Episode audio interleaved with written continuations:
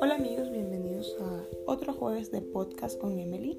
Les doy la bienvenida de nuevo, mis chilindrinos amados, a otro jueves conversando por acá, por este medio. Hoy le damos la bienvenida al décimo mes del año, décimo nivel del 2020, septiembre, ha sido desbloqueado. Esperemos con que nos llegue este mes. Mm, creo que no hay nada significativo este mes. Y ahorita brinca alguno, es que es mi cumpleaños. Sí, eso es importante. si es tu cumpleaños, sí, es, si ahí pasan cosas significativas este mes. Tengo una amiga que cumpleaños el 6, gracias, ya lo recordé. Sí es un mes importante. Amigos, yo hoy quiero hablar con ustedes sobre las rupturas amistosas.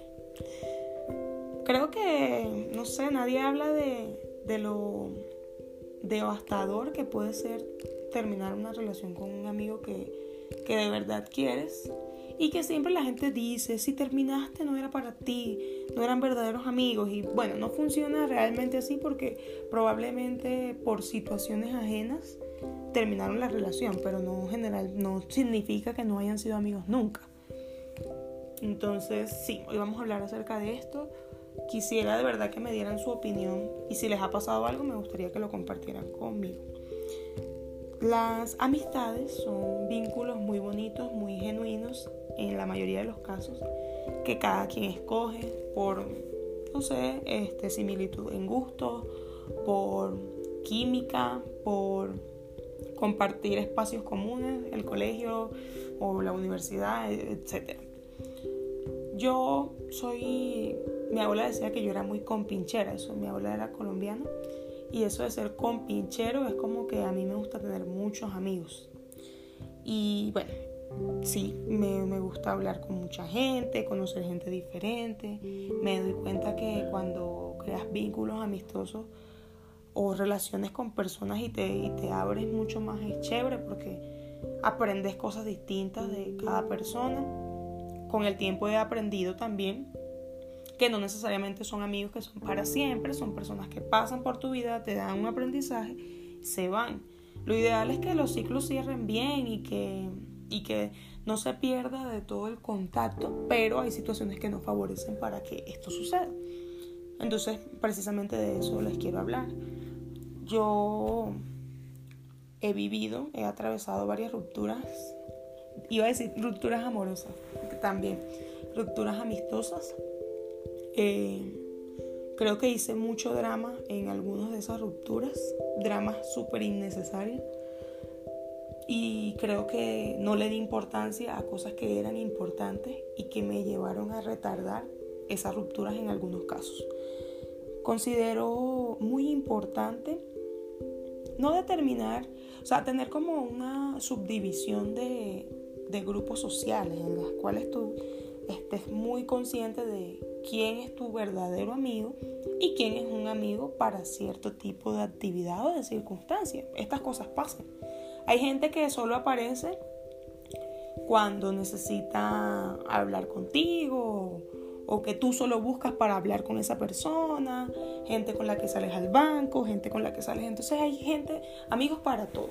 Y todos son amigos chévere, pero entonces uno tiene como que categorizarlos para en el momento que llegue alguna necesidad, alguna ruptura, tratar de tener bien claro y bien delimitado a qué grupo de amigos pertenece. Yo eso antes no lo, no lo sabía, no lo hacía, por supuesto, era como que todos son mis amigos, a todos los amo y a todos los adoro. Y pues evidentemente eso no funciona así porque es algo totalmente natural tener amigos para todas las cosas. Entonces determinar a qué grupo de amigos pertenecen tus amigos te hace la vida mucho más fácil cuando hay una situación, cuando hay un drama. La comunicación siempre es bien chévere con, con la gente que uno quiere y a veces la comunicación, aunque sea personal, aunque a veces no sé, hay, hay, hay momentos en los que no podemos transmitir bien las palabras, que estamos alterados o que estamos sensibles y todas las cosas llegan raro. Entonces, si se evaluaron todas las opciones sobre la mesa y las cosas de verdad en teoría no tienen una solución en ese momento, yo considero muy importante tomarse un tiempo. Es como, como una cosa o como un hábito que estoy tomando para todo en mi vida.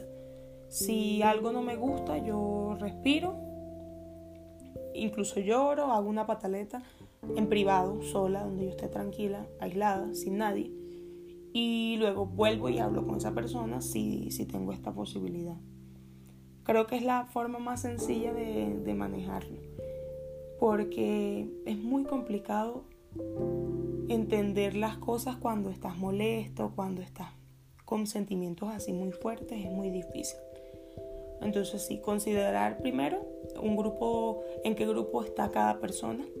Segundo, intentar comunicarte en un buen momento, un momento que sea adecuado para tratar de llegar a un acuerdo. Y si luego de esto tú sigues todavía sintiendo que no hay solución o que esta persona es mucho más importante de lo que tú pensabas y te está lastimando, pues tomar tu suéter, tu celular, tu cargador, tu cepillo de dientes y retirarte. Porque no hay absolutamente nada que pueda contra esta situación.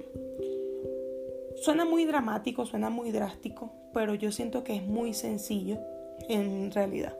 No tienes que estar haciendo tanto drama, no tienes que estar sufriendo y si lo haces no, no, o no lo exageras hasta el punto de que pasas meses en una tusa por un amigo, a menos que sea alguien que de verdad quieras mucho.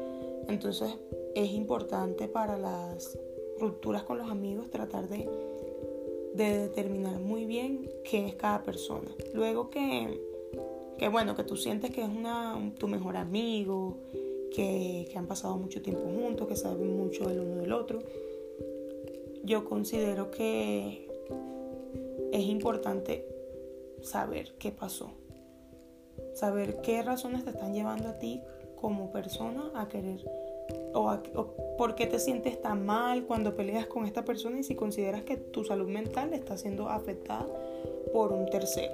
Y ahí eso sí está muy mal, muy, muy mal. Si un amigo que tú quieres te trata mal, no te respeta, eh, se, no sé, se, se, ay, se habla de ti, ok, se me fue la palabra habla de ti este, en tercera persona de una forma grosera.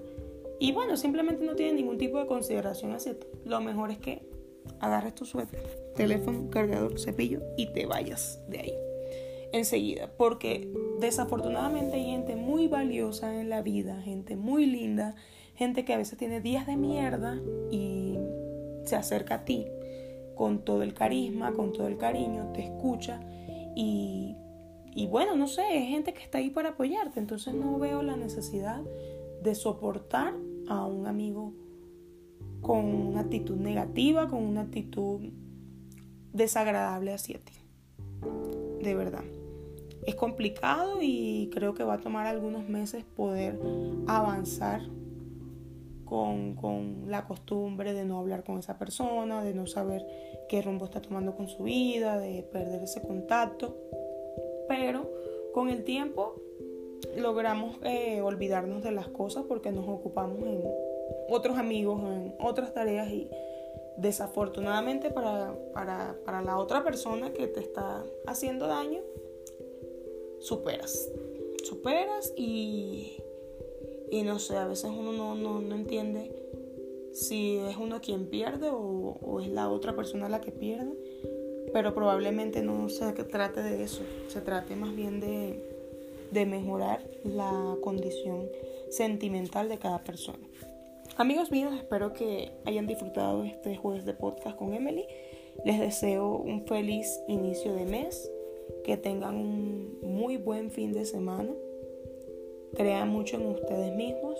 Eh, mis podcasts me sirven mucho a mí, me hacen reflexionar muchísimo.